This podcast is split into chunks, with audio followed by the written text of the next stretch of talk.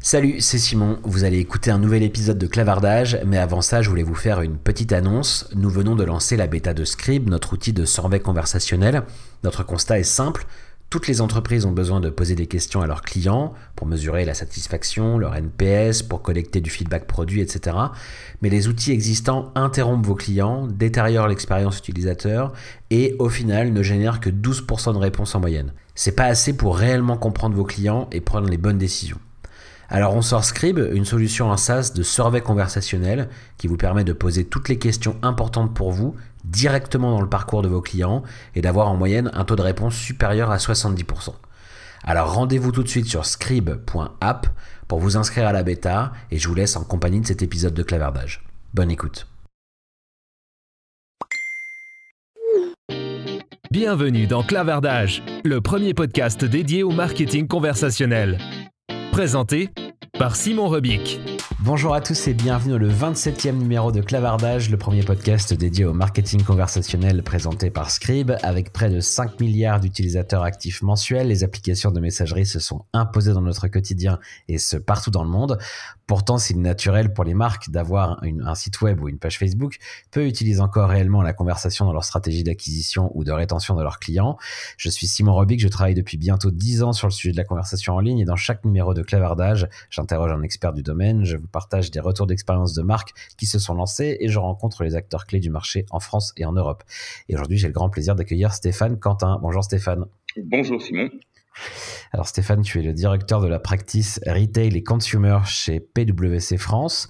Est-ce que tu pourrais euh, commencer par nous resituer un peu PwC alors, PwC, vous connaissez peut-être euh, l'acronyme, euh, encore mieux le nom, PricewaterhouseCoopers, euh, qui est connu pour ses activités d'audit, euh, mais nous sommes très implantés depuis quelques années dans le conseil en management, et notamment avec la practice Customer, qui est vraiment en charge de toutes ces questions de transformation de la relation client au sens large, du marketing, des ventes, des CRM, des marques, etc. Donc, au sein de PwC, on est donc dans euh, une, grande, euh, une grande équipe de, de, conseils en management euh, où on est environ 700 personnes et chez nous, chez Customer, on est environ une trentaine.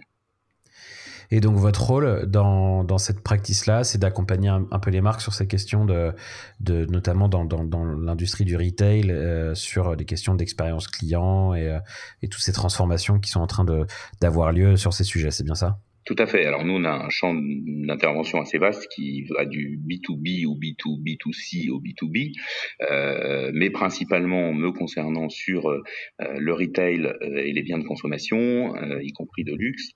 nous accompagnons nos clients dans le fait de rester à l'écoute et en mesure de répondre aux attentes de leurs clients, notamment ces nouveaux clients qui, ont adopté des, des comportements de plus en plus digitaux, de plus en plus omnicanaux, de plus en plus à peur, euh, qui font que euh, le, le marketing pour les marques euh, aujourd'hui et la relation client sont des domaines qui bougent en permanence et qui nécessitent pour continuer à, dégager la valeur attendue bah, d'être extrêmement agile dans la façon dont, on les, dont, les marques les adressent et nous on est là pour les accompagner dans cette dans tout ce travail d'évolution de leur relation client et de leur marketing. Génial. Bah, écoute, on va parler de, tout ça aujourd'hui. On va parler de conversationnel, on va parler d'expérience client ensemble. C'est un sujet que, tu connais bien parce que ça fait près de 20 ans, hein, tu me disais que, tu travailles là-dessus. Est-ce que justement, on peut peut-être commencer par faire un, peu un historique de ce par quoi on est passé ces dernières 20, euh, ces 20 dernières années en matière d'expérience client digitale? C'est quoi un peu les grandes étapes par lesquelles euh, on est passé sur ces 20 dernières années? Alors, ces 20 dernières années ont réellement, en matière euh, de relations clients et d'expérience client, euh, vu euh, se révolutionner les canaux euh, de relations, puisque moi j'ai commencé à travailler sur l'expérience client digitale vraiment à la naissance d'Internet, parce qu'elle était vraiment même minitélienne, nous, cette relation client, quand on a lancé le premier site de e-commerce, on faisait des suivis de commandes par Minitel, ce qui d'ailleurs nous rapportait beaucoup d'argent, merci France Télécom. et donc, bah, cette digitalisation de la relation client, elle a vraiment commencé euh, quand moi j'ai commencé. On parlait euh, à peine de Yahoo, on commençait à parler euh, d'accès RTC à, Internet. Mmh. nous, quand on a décidé de, lancer un site de e-commerce en, bien d'équipement de la maison et en informatique, on nous regardait un peu comme des ovnis hein, qui allaient vendre des frigos sur Internet. et du coup, bah, on a, nous, dès le début, enfin moi, dès le début avec, avec ma startup, bah, j'ai touché du doigt ces premières transformations de l'expérience client. Euh, avec euh, le passage vraiment d'une expérience client duel entre le physique et le téléphone principalement, euh, et puis bah, ces nouveaux canaux qui sont venus s'immiscer dans dans la conversation entre les marques et leurs clients, avec toutes les toutes les difficultés liées à l'inconnu que ça a pu poser aux marques. Donc au début, c'était vraiment très transactionnel, ce qu'on apportait comme réponse avec le digital. Mmh. Des disponibilités, des prix, du délai, du suivi de commande, euh, donc vraiment ce qu'on appelle des tasks interactive service, c'est-à-dire c'était des réponses binaires, oui ou non, euh, sur euh, sur voilà un échange relativement court, question, réponse.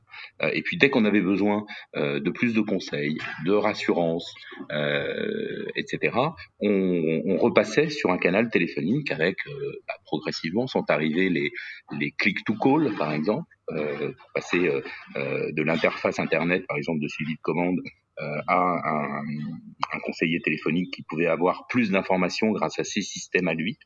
Euh, voilà, mais ça c'était vraiment le tout début. Euh, et mmh, puis évidemment, bah, depuis, on voit que euh, tout cela euh, est passé de ce Task Interactive Information à quelque chose de beaucoup plus vaste et de beaucoup plus profond dans la relation, puisque bah, progressivement, on s'est mis à acheter en digital, on s'est mis à poser des questions, à se faire conseiller en digital via du chat, via des bots, via tout un tas de, services. Et puis, bah, maintenant, on voit arriver des choses tout à fait, nouvelles avec du, live streaming euh, et des conseillers qui sont en cam et vous, guident dans le magasin, etc. Alors justement, on, en est où aujourd'hui? Parce que euh, effectivement, bah, c'est intéressant de, tracer cette historique et de voir que bah, progressivement, euh, l'expérience s'est globalement digitalisée et que euh, les canaux euh, de, relations entre la marque et les consommateurs se sont multipliés sur le digital. Là, tu commençais à, esquisser certaines tendances actuelles, mais si, comment est-ce que toi, tu décrirais l'expérience client digitale en 2020 finalement? Alors en 2020, la question est un peu compliquée, s'il y a un avant et après euh, Covid. Quand même. Euh, jusqu'au Covid, bah, finalement, on avait toujours le digital comme euh, un, un, ou des canaux et des médias complémentaires des canaux principaux, que ce qui était le retail ou le canal téléphonique. bien sûr, il devenait de plus en plus important, voire parfois majoritaires, euh, mais ils étaient toujours vus comme un pendant, euh, un, succès d'année, on va dire, euh, de ces canaux, qui permettaient de maintenir mmh. la conversation, mais qui par ailleurs se nouaient et se dénouaient sur des canaux soit physiques, soit téléphoniques, à quelques rares exceptions près. évidemment, après Covid, ça a changé, puisque du coup, le digital et les modes de relation à distance, quels qu'ils soient, sont devenus le canal principal de relation entre les marques et leurs clients avec des touchpoints physiques réels qui se sont limités, euh, parfois jusqu'à 75% pour certaines, euh, certains univers de produits, euh, à euh, du click and collect. Ouais. Donc évidemment, ça, plus le fait que en 2020 sont maintenant présentes toutes les marques sur, sur le digital. Euh, les, les, marques euh, à haute intensité relationnelle, je dirais, euh, sont venues assez tard, notamment les marques de luxe.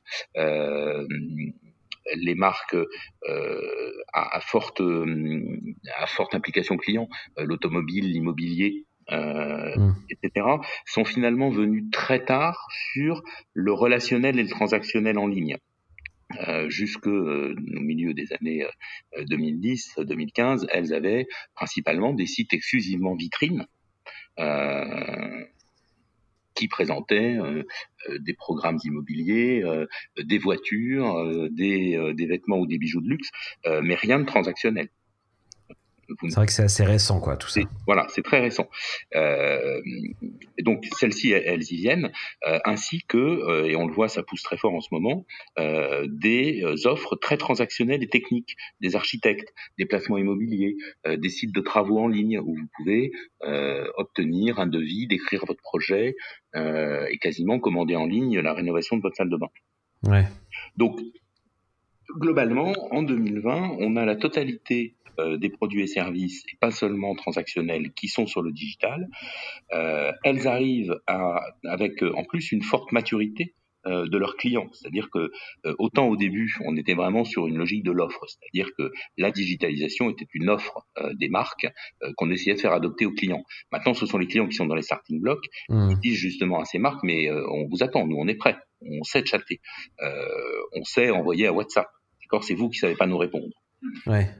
Hein, donc on, a eu aussi, voilà, je dirais qu'en 2020. Il y a eu une bascule, quoi. Le, rapport de force s'est inversé. À la fois, le digital était un pendant du, retail physique, maintenant c'est l'inverse. Et avant, le digital, euh, c'était quelque chose qu'on venait pousser aux consommateurs et maintenant ils sont demandeurs et bien en avance sur euh, les comportements des marques en fait quoi. Tout à fait. Et ils sont, ils restent toujours plus rapides dans leur adoption, euh, à titre personnel et non marchand, euh, que les marques ne sont capables de euh, mettre en place les, les, infrastructures pour traiter cette demande. On le voit avec les réseaux sociaux, on le voit avec euh, avec WhatsApp, euh, WhatsApp, pardon, avec WeChat en Asie, avec des voilà des, des, modèles conversationnels qui sont d'abord utilisés dans la sphère privée. Mmh. et qui très vite débordent euh, euh, dans, dans, la sphère marchande, euh, tout simplement parce que le client aime le confort et donc il est beaucoup plus confortable d'avoir une, euh, une marque ou des fournisseurs au sens large qui viennent se mettre à leur bonne place dans votre écosystème à vous, client, que vous, client, vous soyez obligé d'aller vous connecter à l'écosystème de la marque. Et ça, c'est vraiment mmh. la dernière bascule en 2020, c'est vraiment celle-ci aussi.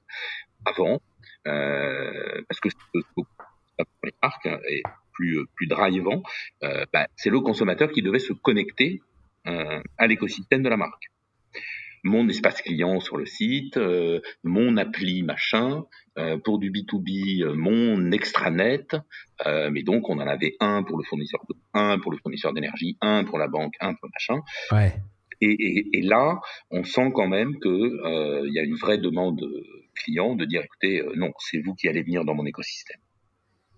Donc c'est un changement, ce, ce sont des changements euh, quand même importants pour les marques qui doivent euh, bah, repenser leur stratégie pour être euh, digital first, pour euh, repenser leur stratégie pour s'adapter aux pratiques des consommateurs dans leur quotidien et des pratiques qui sont multicanales et sur des canaux non propriétaires de la marque. Donc, c'est quoi le, principal impact? C'est quoi? C'est un changement technique? C'est un changement organisationnel, humain? Comment ça se matérialise finalement dans les organisations? Alors, c'est technique, mais la technique, on arrive toujours à la résoudre. Euh, il faut parfois un peu négocier avec les DSI, mais on y arrive.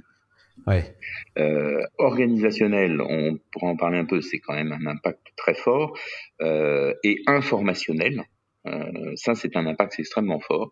Et puis culturel, c'est-à-dire que. Alors juste informationnel, qu'est-ce que qu'est-ce que tu entends par là du coup? Bah, l'information, l'information et notamment la connaissance client va être clé pour répondre euh, aux besoins de conversation de votre client. Et donc, euh, jusque-là, encore une fois, comme vous faisiez venir le client dans votre écosystème, vous, mmh. dans votre magasin avec votre système de caisse fermé, euh, sur votre call center avec un numéro dédié euh, et euh, des applicatifs euh, de, de, de, téléconseillers propriétaires, des extranets propriétaires, euh, vous pouviez avoir euh, une concentration de votre information, d'une part dans les mains d'agents euh, salariés et salariés par la marque et donc encadrés par la marque, euh, et des systèmes euh, maîtrisés et encadrés par la marque.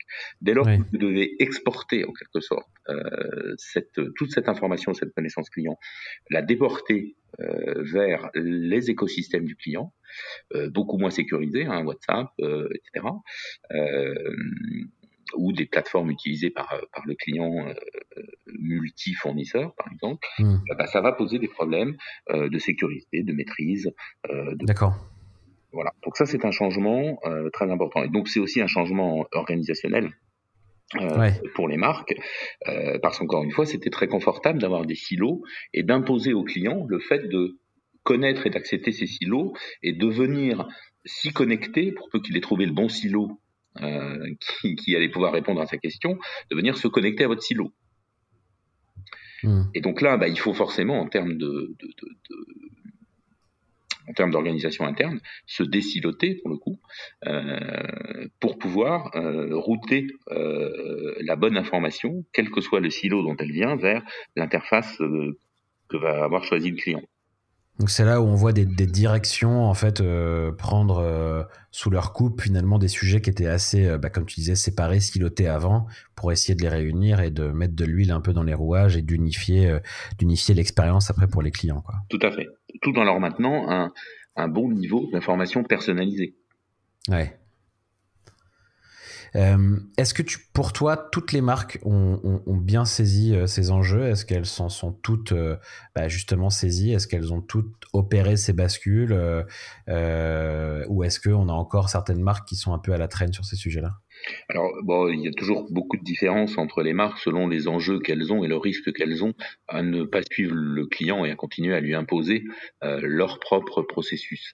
Plus, euh, plus, plus les, services ou les produits offerts sont résilients euh, au, changement client, plus elles ont, elles ont tendance à retarder euh, l'adoption de, de, de, nouveaux comportements clients ou en tout cas se mettre euh, euh en capacité d'y répondre en se disant bon finalement c'est pas très risqué évidemment mmh. les marques qui sont très volatiles, euh, qui sont soit des achats d'impulsion, soit euh, des achats communautaires, soit euh, soit des achats à faible implication, euh, pour lesquels il est très facile de dire bah écoutez, bon, moi vos services ne me conviennent plus, je vais voir ailleurs. On parle de quoi par exemple pour pour illustrer un peu là? Bah Là on parle de biens de consommation courante par exemple. Ouais. Euh, voilà, il y a qu'à voir le switch vers Amazon euh, pour un certain mmh. nombre euh, euh, de, de, produits de biens de consommation courante. C'est-à-dire qu'au bout d'un moment, le, client dit, même si son fournisseur habituel c'est Carrefour, écoutez, si vous n'êtes pas capable de livrer en deux heures et de me répondre quand j'ai un problème, écoutez, moi je vais aller voir sur Amazon. Voilà. Donc il n'y a pas de barrière à la sortie sur ces produits-là. Euh, évidemment, quand vous êtes sur des, euh, des services de type énergie, utility et télécom, euh, vous êtes sur un système d'abonnement, vous avez mmh. encore des systèmes d'engagement, par exemple sur l'assurance, etc., bah, on a toujours l'impression qu'on peut qu'on peut attendre hein, de, la, de, la, part des marques. mais les régulations, enfin, les, les, réglementations allant de plus en plus vers une libéralisation de ces marchés, c'est-à-dire qu'on a de moins en moins d'engagement, on a de plus en plus de facilitation, par exemple pour changer de banque. Avant, c'était la croix et la bannière parce qu'encore une fois, c'est ouais. qui devait faire le travail. Maintenant que c'est la banque qui doit faire le travail, en cas de changement de banque, donc qui doit vous rerouter vos virements mmh. automatiques, vos prélèvements, etc. Bon, bah, les freins sautent. Donc, du coup, tout le monde va devoir s'y mettre. En revanche, il y en a qui sont toujours un peu plus lents. C'est toujours les mêmes, hein, euh, ceux qui avaient déjà peur de l'email. Ouais. Euh, euh parce que bah, c'est compliqué de répondre à un email beaucoup plus qu'un qu'un téléphone entrant parce que parce que d'une part il faut maîtriser l'écriture parce que il faut mmh. c'est plus compliqué. Donc ils avaient déjà peur de l'email.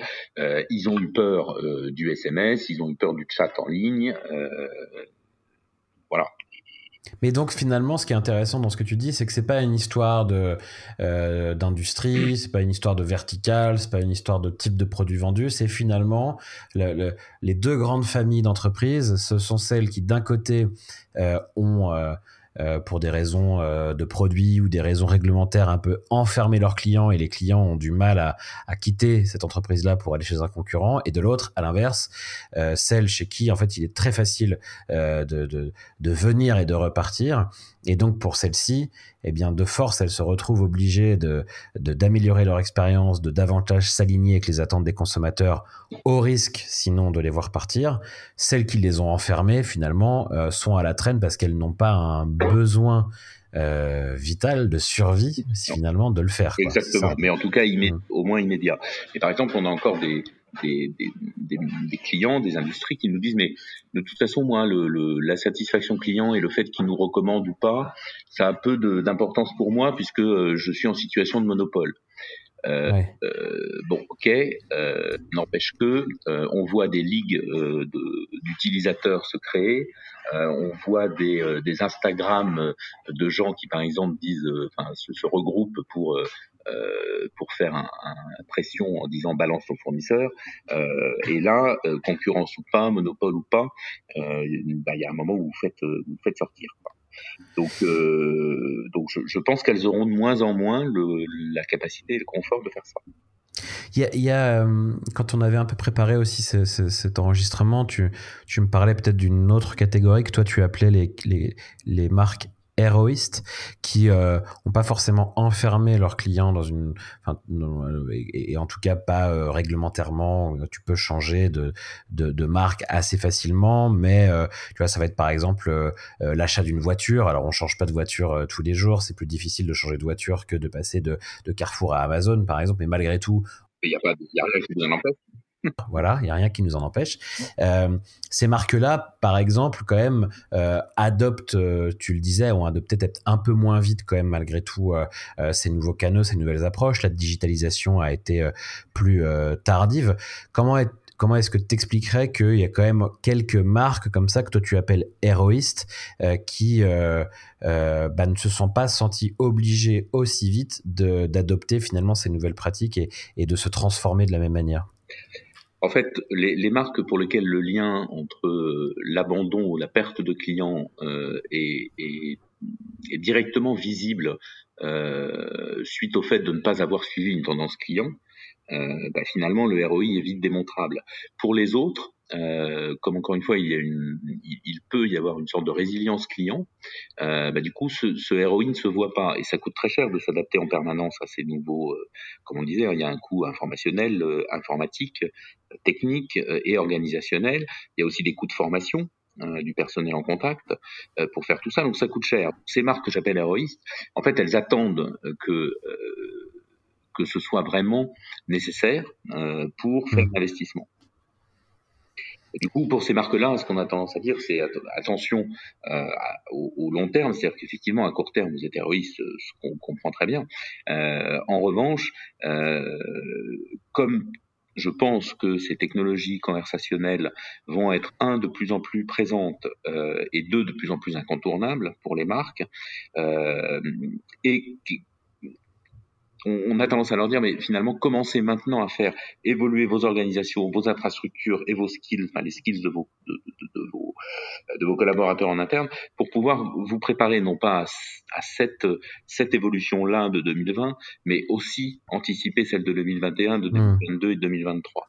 Donc commencez maintenant euh, et on commence à pouvoir avec notamment de l'analyse de données, de l'analyse de verbatim, euh, de l'écoute des réseaux sociaux, euh, leur donner des signaux faibles de leurs clients qui se traduisent pas tout de suite dans le chiffre d'affaires ou dans le, taux de conversion, mais qui montrent que bah, y a de, de, voilà, de, de l'impatience de leurs clients. Ouais. Allez voir, passer, voir passer à ça. Et c'est là finalement qu'on peut leur démontrer plus facilement euh, l'importance de se, de se saisir de ces sujets-là le plus tôt possible. Ça va pas forcément avoir un impact euh, business immédiat, mais ça va avoir euh, un impact en pour l'avenir. Ouais, et puis ça peut avoir un impact en termes de réputation et en termes de, de, de, de finalement de départ de clients, même si c'est plus difficile de démontrer que ça permet d'en acquérir des nouveaux. Tout à, quoi, tout à fait, tout à fait. Hmm. Euh, mais après, on est un peu dans, dans le syndrome, euh, dans le syndrome Uber et les taxis. Euh, hmm. C'est-à-dire que euh, tout allait bien pour les taxis tant que sur ce monde du, euh, du transport, du transport individuel avec chauffeur, personne ne bougeait. Euh, et puis quand arrive un disrupteur, boum, euh, c'est un, un, switch extrêmement rapide du marché. des utilisateurs. Donc, si on l'a pas anticipé, on le prend de plein fouet et c'est vraiment beaucoup plus dur de l'absorber. quoi. Ouais, exactement.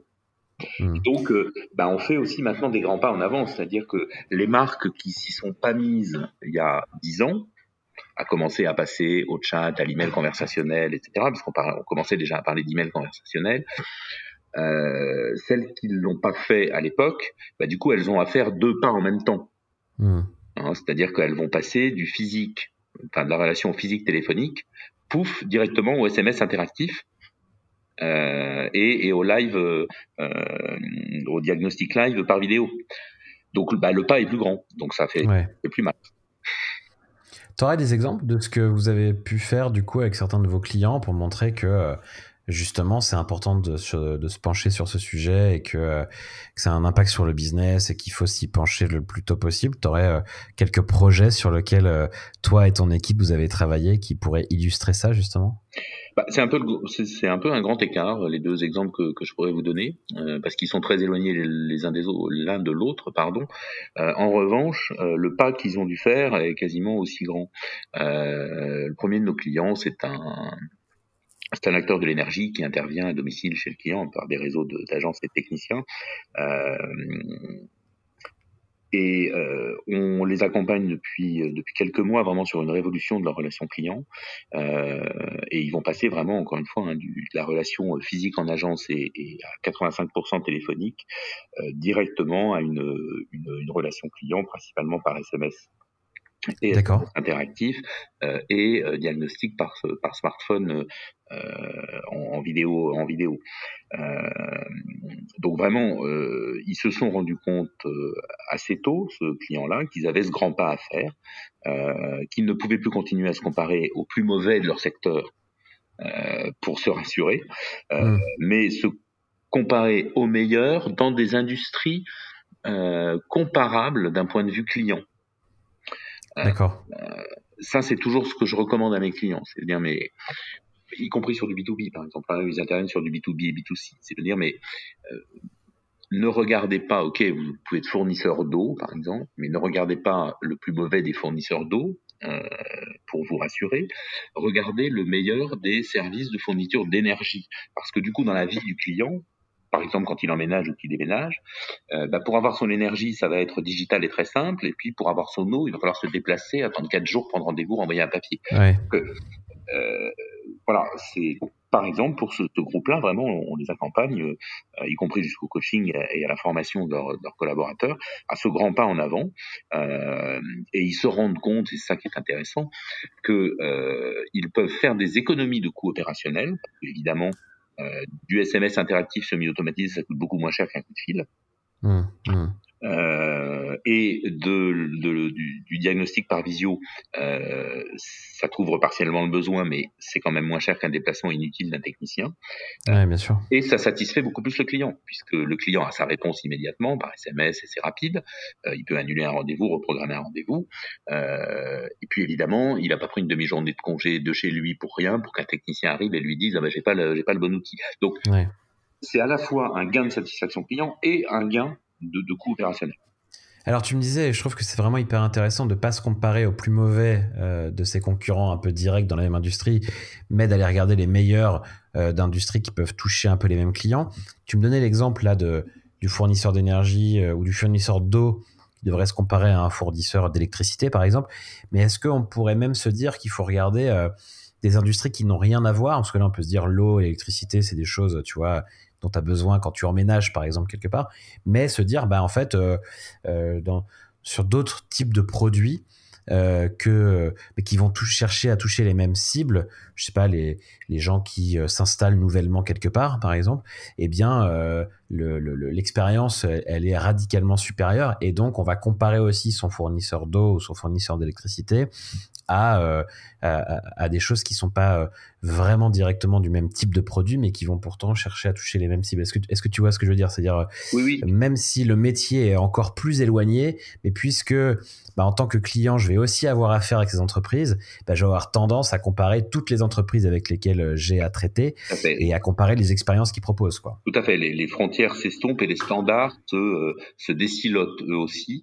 Euh, et c'est intéressant ce que tu dis, c'est que ça marche aussi, et c'est un de nos grands nos grandes convictions aussi dans notre équipe, c'est que ça s'estompe entre le B2C et le B2B. Ouais. Euh, parce que, euh, ne serait-ce que parce qu'avec le, le, le, développement du Bowling Your Own Device, euh, donc le, le fait mmh. d'utiliser pour des raisons personnelles et professionnelles le même device, le même gros smartphone ou la même tablette, bah, évidemment, euh, les, les, les utilisations, les, les, propositions de la part des marques, qu'elles soient dans l'univers professionnel ou dans l'univers personnel, euh, viennent se télescoper au même endroit et du coup deviennent comparables. Euh, et donc, à titre personnel, c'est hyper facile de réserver un vol, un avion, un hôtel en trois clics depuis votre appli. Euh, et puis, quand c'est pour votre déplacement professionnel, ça devient une épouvante avec le, le, service de voyage de votre entreprise où il faut absolument vous connecter depuis votre PC entre 8h et, 18h.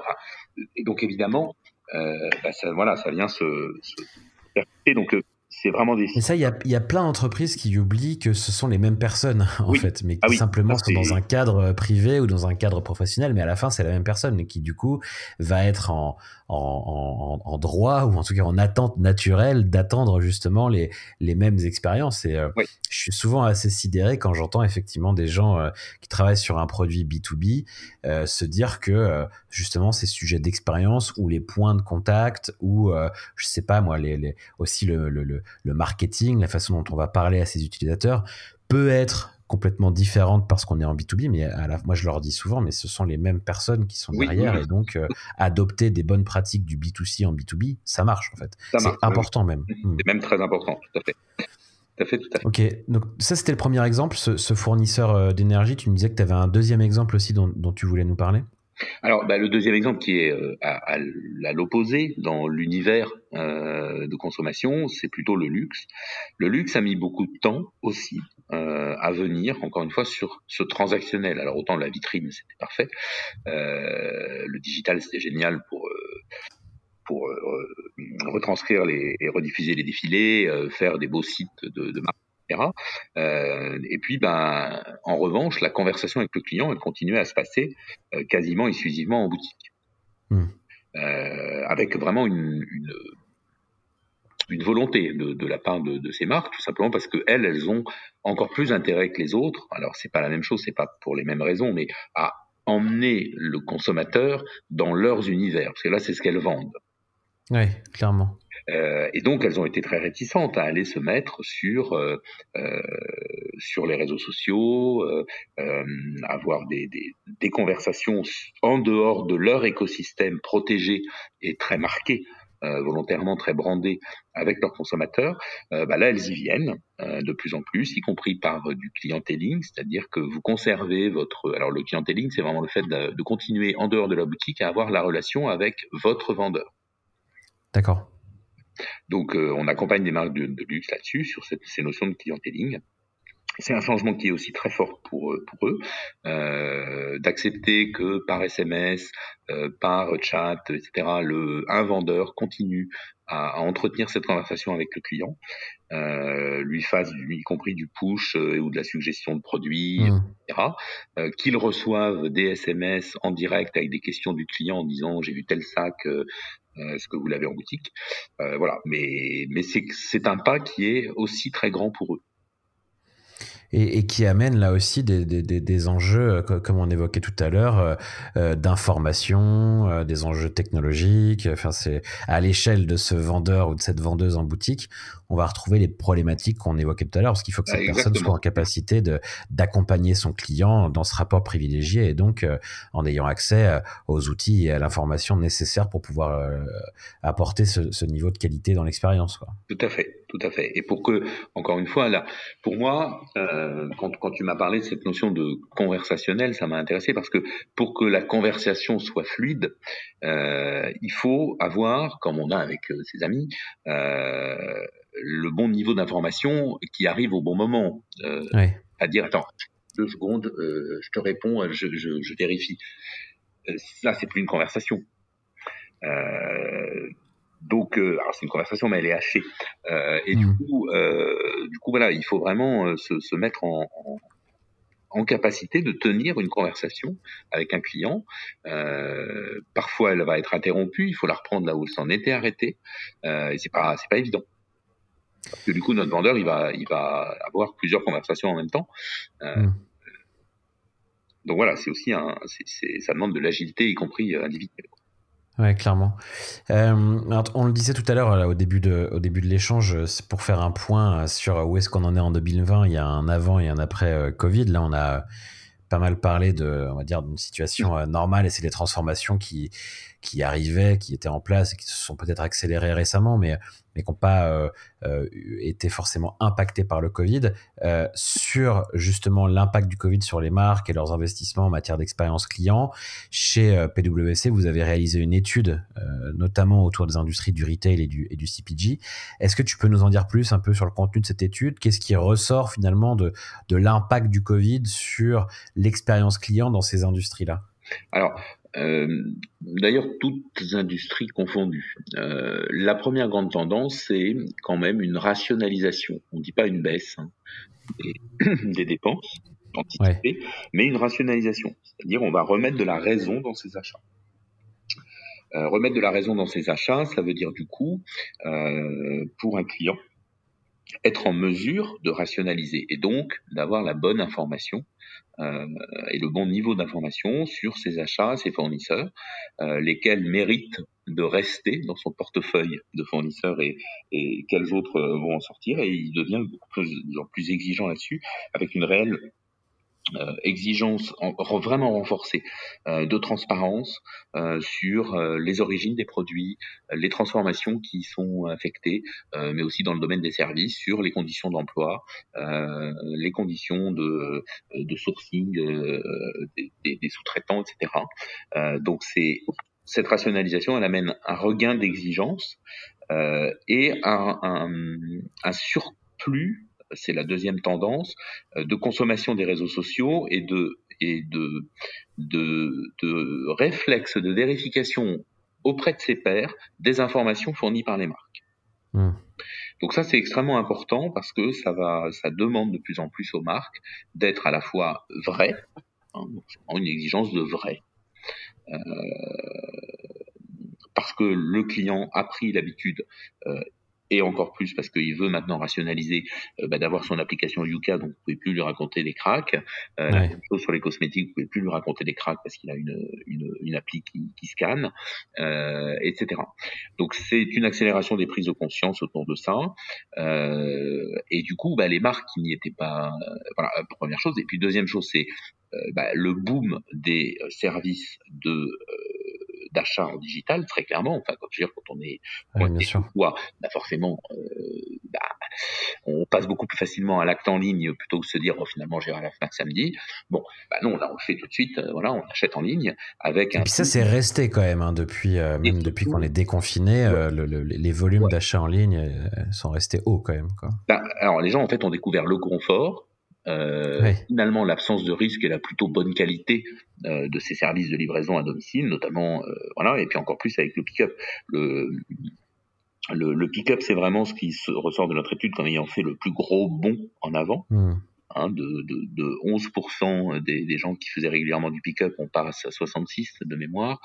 Euh... Tout ça, ça inclut l'alimentaire aussi, j'imagine. Donc, particulièrement bénéficier de ça quand même. Voilà, et on voit, alors en France, on est peut-être un peu moins rapide, mais on voit notamment au UK euh, et même en Italie, euh, de grosses innovations autour euh, de ce, de ce pick-up, notamment en dehors des, des, des, des réseaux en propre, euh, avec par exemple Posti, euh, la poste italienne, qui vient de créer euh, des espaces dédiés au pick-up et à l'unboxing, qui permet de maintenir la conversation sur place avec la marque avec des espaces dédiés, euh, des, des, des, cabines d'essayage, euh, des miroirs pour euh, essayer ce que vous avez reçu, etc.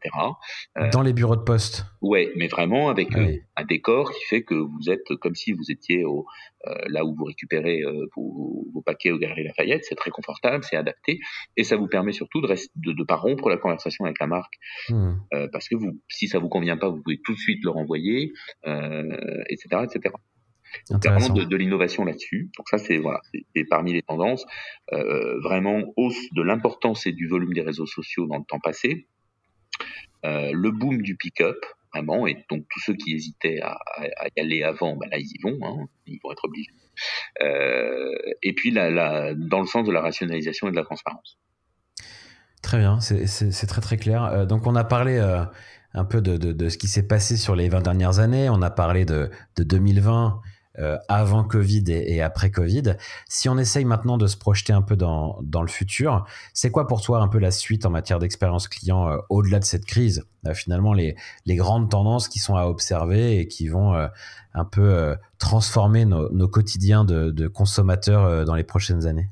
Bah, moi, je dirais que de, façon, euh, en faisant un petit raccourci, hein, je pense que à la fois euh, les évolutions des, des, allez, des quatre dernières années plus le, le, le, Covid ont donné raison a posteriori euh, à l'approche des marques qu'on appelle DNVB.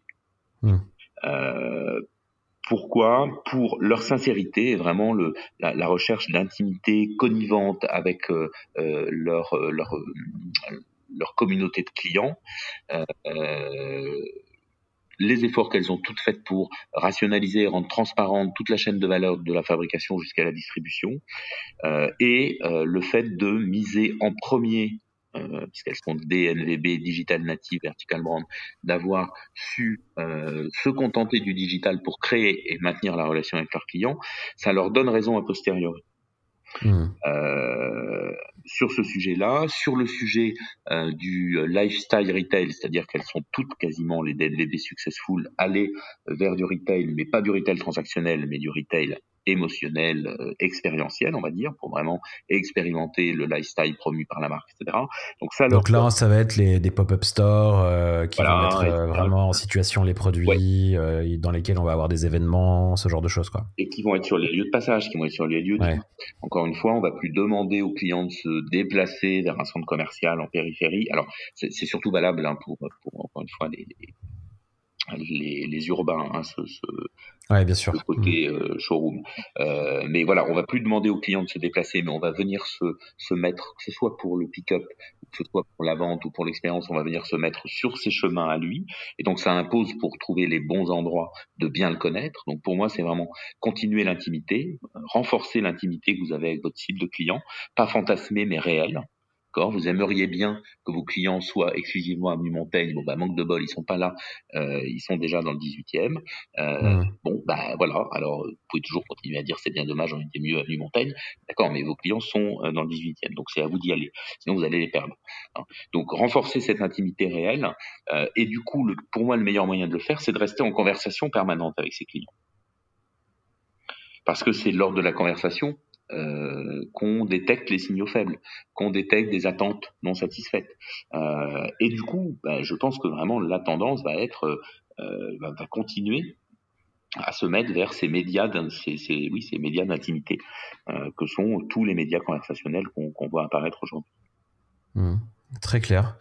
Et eh bien voilà un, bel encouragement euh, pour les marques euh, à se lancer encore davantage dans la conversation. C'est ce qui permet de, déceler euh, les éléments importants pour, pour la stratégie sur les prochaines années. Un grand merci du coup Stéphane pour, pour tous ces éclairages. Où est-ce qu'on peut peut-être te suivre pour continuer à, bénéficier de ces éclairages et puis à suivre finalement ce que vous faites sur tous ces sujets chez PwC alors on a un site euh, PwC euh, France où vous pouvez retrouver toutes nos études et vous pouvez me contacter éventuellement euh, sans aucun problème. Donc voilà, les, études dont je vous ai parlé sont, disponibles sur le site, euh, sur les grandes tendances euh, de, des comportements clients en 2020, sur une grosse étude de, reconstruction post-Covid qu'on a aussi publiée. Donc n'hésitez pas. Et puis donc nous, on est l'équipe Customer et on vous aide à rester connecté vos clients. Super, bah écoutez, euh, je, mettrai les liens de, tout ça dans, le, dans la description de l'épisode, dans, dans l'article qui accompagne chaque épisode. Comme ça, les, gens qui nous écoutent pourront, pourront retrouver toutes ces ressources. Encore un grand merci Stéphane, et puis à très bientôt. Merci Simon, à bientôt.